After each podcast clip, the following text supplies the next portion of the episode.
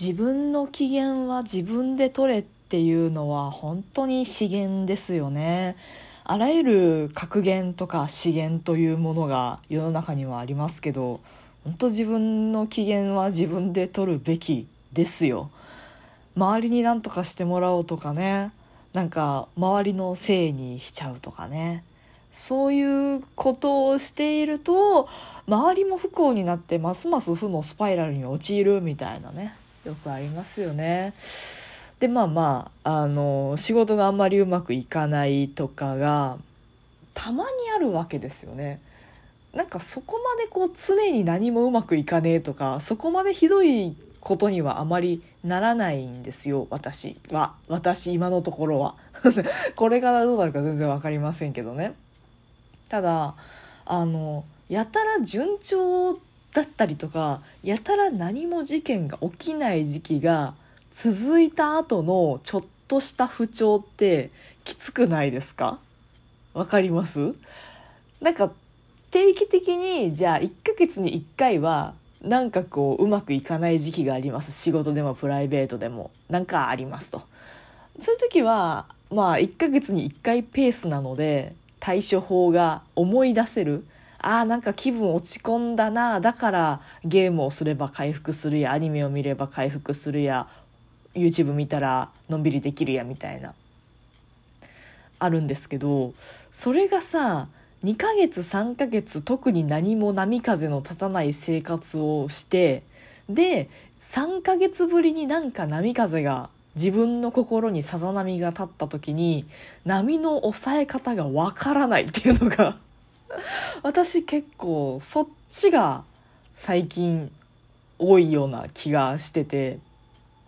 確かに自分の心がさざ波立ったな。今落ち込んでるなとか普通のフラットな状態じゃないなっていうのは、まあ、自覚できるように。さすがにね。もうあの中高生とかね思春期の人とかじゃないのであ今私はこれは落ち込んでおるなっていうのは客観的に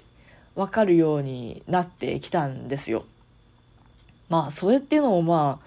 しかもま落ち込んでるなって分かるだけじゃなくて最近はそれに比例してその心のダメージ具合に比例してお酒の量が増えてるっていうことにも気づいてでお酒の量が増える、えー、夜お酒を飲む気絶する寝不足になる体調が悪いまたイライラするっていうクソみたいな。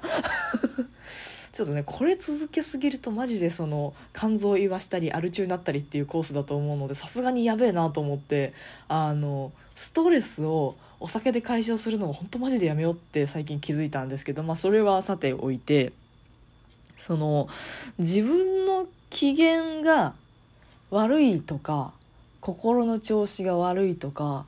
気づくところまではいけたにしてもその次に何をしたらいいのかがいつも忘れてるんですよね私。そのお酒以外でね。いやお酒はマジでいかん。なんかそれでごまかしてたのがそもそもこう落ち込むのもさ、まあ、急にそのどん底まで落ち込んだり嫌な気持ちになったりする時もあればなんかじわじわ消耗する時もあるじゃないですか。でじわじわ消耗していく時にそのなんかお酒に頼ったりしてこう忘れた気持ちにだけなる。なんかその瞬間的に酔っ払って忘れてはいるけど根本的には解決してないからその朝起きて普通にまだすっきりしないまま次の日を迎えるみたいなさ。なんかそういうのもあ悪い原因の一つだとは思うんですけどまあっていうのでなかなかその回復の仕方が忘れちゃって確かに不調ではあるがこれをどうしていいかわからんっていう状態になったりするんですよね。でまあとはいえもう方法なんて限られてるわけですよ。いっぱい寝るか美味しいものを食べるか、まあ、ちゃんとお水を飲むかあとストレッチをするかあと、えー、なんか取りためたビデオとか番組とか、まあ、アニメとかなんかいろいろ見るとかあとゲームするとかなんかもうそれぐらいでしか選択肢ないから、まあ、それを一つずつ試すっていうことしかもうできないんですけどそりゃそうだよね。みんなそんなもんですよね。あれじゃないなこれじゃないなこれをやってもすっきりしないなみたいな。で試して言ってたんですけどあの今回の正解がさもう正解がさしかもさもう毎回なんだろう毎回こうじゃあしっかり寝たら毎回こうふて寝とかあのたっぷり睡眠をとったら毎回もう心のご機嫌は治りますっていうのだったら難しくないんですけどなんかさ時と場合によってそれが効く時と効かない時があるんですよ。まあ、いろんな方いらっしゃいますと思ういらっしゃると思いますけど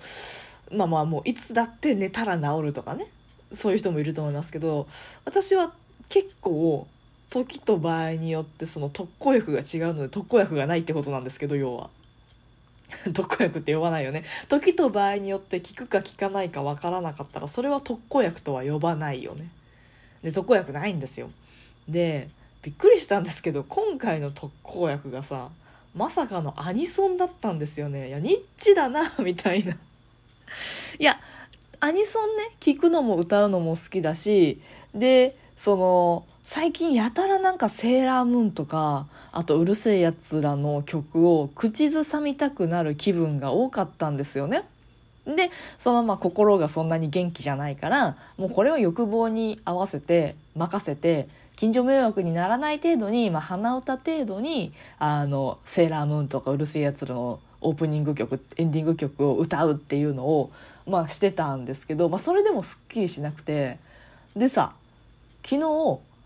食器を洗おうと思って洗い物をしようと思ってまあなんか音楽でも聴きながらにしようかなと思ってヘッドホンつけて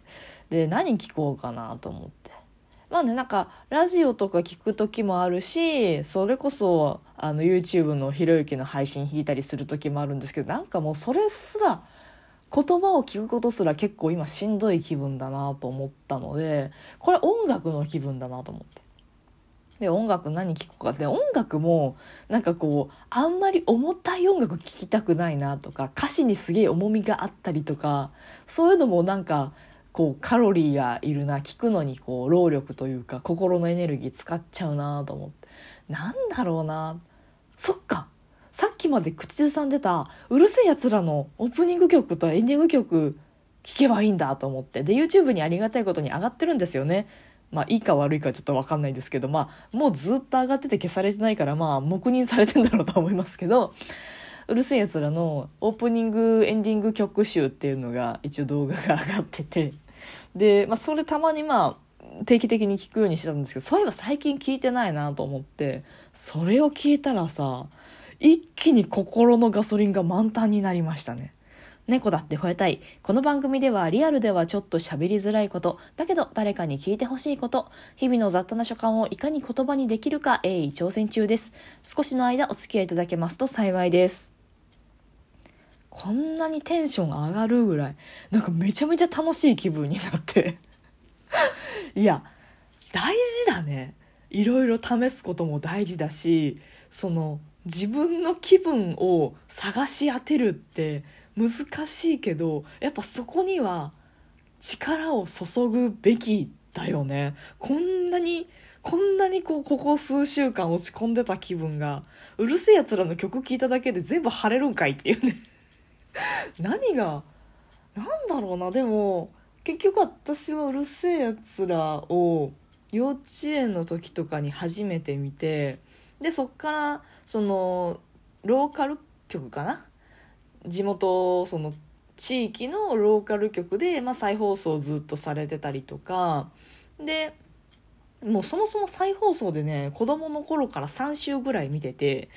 で大人になってからたまたまその YouTube に上げられてるやつとかを見る機会があってっていうので割と定期的にたまになんか見返して多分トータルで5週ぐらいうるせえやつらのアニメ見てるんですよね。ってなったらあの思い出補正とかがきっとあると思うんですよ。その夢中でアニメを見ていた子供の頃の無邪気な気持ちとかなんかそれこそその本当テレビの前でラムちゃんと一緒に私は踊ってたんですよ幼稚園児の時の私は。なんかそれってすごい無心で楽しんでるわけじゃないですか。本当音楽に合わせて歌ったり踊ったりってしかも子供だしそのうまくやろうとかもなくてただ楽しいから歌ってる踊ってるっていうのがきっと多分脳の深いところに刷り込まれててその記憶が呼び覚まされると楽しいしその嫌なこと考えなくて済む状態に何だろう脳内だけタイムスリップするみたいな子供の頃の無邪気な気持ちに戻れるみたいななんかそれぐらいの半分トランスしてんじゃねえかぐらい なんか洗い物しながらすっごいテンション上がってなんだろうなパあのなんかあのパジャマの曲あるじゃないですか。うるせえやつらのオープニングの。あれでなんかもうめちゃめちゃステップ踏みながら洗い物してる自分がいて、まあ、ちょっとそれ今ね 昨晩のことなんですけどそれを今自分で説明して気持ち悪いなと思ったんですけど。おかしいよね。夜な夜にさヘッドホンしてさうるせえやつらのオープニング曲聴きながらなんかステップ踏んでヘドバンしながら皿洗ってるって本当なんかもう限界を感じるんですけど。人間としての。でも割とあの聞きましたね。今回の今の私の状態には結構聞いたっていう。まあ毎回ねこれが効くかどうかはわからないですけどまあまああの自分の機嫌は自分で取れっていうのは本当に本当にその通りなのでまあここれじゃないかなと思っても試してみたりとかそういえばあれがあったなっていうのを積極的にこう記憶をたどってみたりとかっていうのはしていった方がいいんだろうなっていうことでした。ってなところで今日もお付き合いいただいてありがとうございました。トークが面白いなと思った方はリアクションボタンを。番組フォローがまだの方は番組フォローもぜひお願いします。ということでまたお会いしましょう。バイバイ。またね